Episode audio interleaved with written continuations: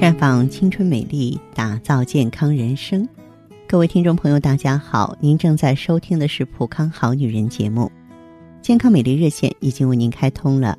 您有任何关于健康养生方面的问题，欢迎拨打全国统一免费电话四零零零六零六五六八四零零零六零六五六八。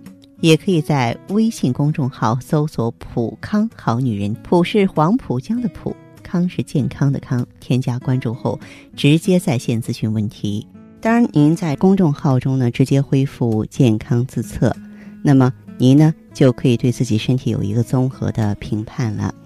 我们在看到结果之后啊，会针对顾客的情况做一个系统的分析，然后给您指导意见。这个机会还是蛮好的，希望大家能够珍惜。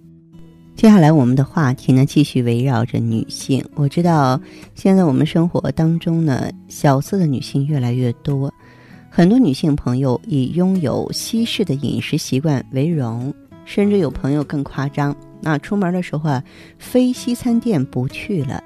但是你要知道，这个亚洲女性和西方女性体质有很大差别。所以我们在饮食习惯、生活方式各个方面吧，都有一定的差异。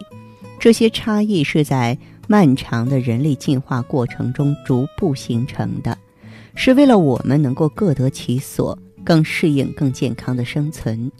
如果你要强行去打破这些差异，并且让西式生活成为你的生活方式，那么有一些健康风险就是你必须要去面对的，比如说女性高发的乳腺癌。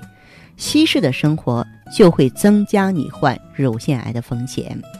根据《每日邮报》报道，英国呢有一项研究显示，白领妇女患乳腺癌的风险比黑人、亚洲人更高，因为他们大多不可能进行母乳喂养，啊，更有可能呢，他们还非常痴迷于饮酒，啊，如果说。这个亚洲女性和黑人女性的生活方式继续西化，也会提升她们患乳癌的可能。这项研究呢，主要是调查绝经后的女性，亚裔和黑人女性呢患乳腺癌的风险比较低，在很大程度上呢是由于不同的生活方式和生殖模式决定的。亚洲女性和黑人女性啊，通常会有更多的孩子，并且呢更可能进行母乳喂养。而母乳喂养是众所周知的预防乳癌的有效手段。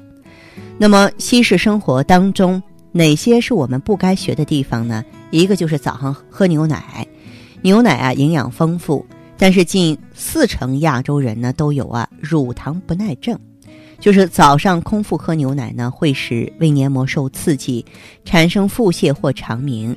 因此，我们最好啊把牛奶当做饭后的汤点，而不是说早餐的食谱。更适合东方女性的早餐是豆浆。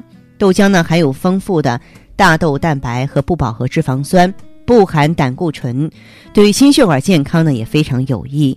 对于东方女性来说，晚上喝牛奶。补钙效果会更好，不过呢，过凉的牛奶呢会让胃肠受寒，过热的温度会让牛奶的蛋白流失，所以晚上经常喝温牛奶是不错的选择。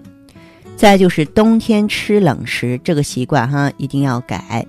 那么据资料显示，美国的人均冰激凌消耗量全世界最高。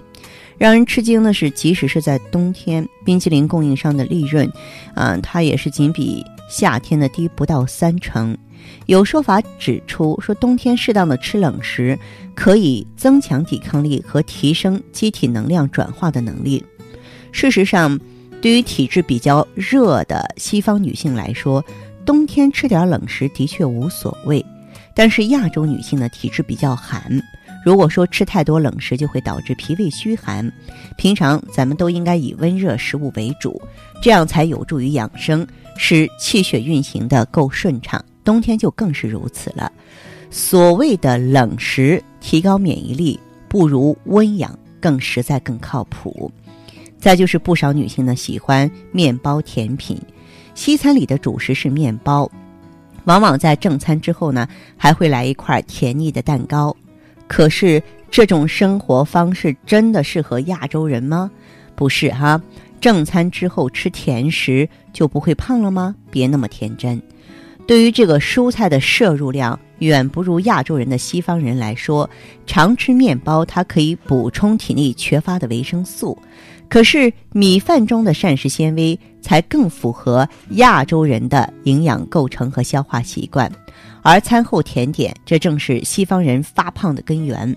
再则，亚洲女性的新陈代谢速度啊，比西方人低百分之十二左右，吃太多的甜食只会比西方人更胖。更不要因为甜点而减少正餐。甜点中呢含有大量的脂肪和糖分，比起呢正餐中的米饭和肉类，胃肠道需要花比平常多三倍的时间才能把它代谢干净。所以说，这个习惯我们也是尽可能的改一改吧。所以说，女人可以活得优雅，你可以小资，但是呢，咱不要崇洋媚外，把人家的一切东西照搬。俗话说呢，量体裁衣，就像咱们买衣服一样，对吧？人家呢，这个大长腿、大高个儿，很苗条、很挺拔，穿旗袍特别好。如果我们长得矮矮的、胖胖的，那你还敢去尝试旗袍吗？啊？当然，这是一眼就能看出来的问题。其实，在饮食上，在健康上的道理呢是触类旁通的。我希望收音机前的女性朋友都能借鉴。如果有更多的问题呢，欢迎拨打我们的健康美丽专线：四零零零六零六五六八，四零零零六零六五六八。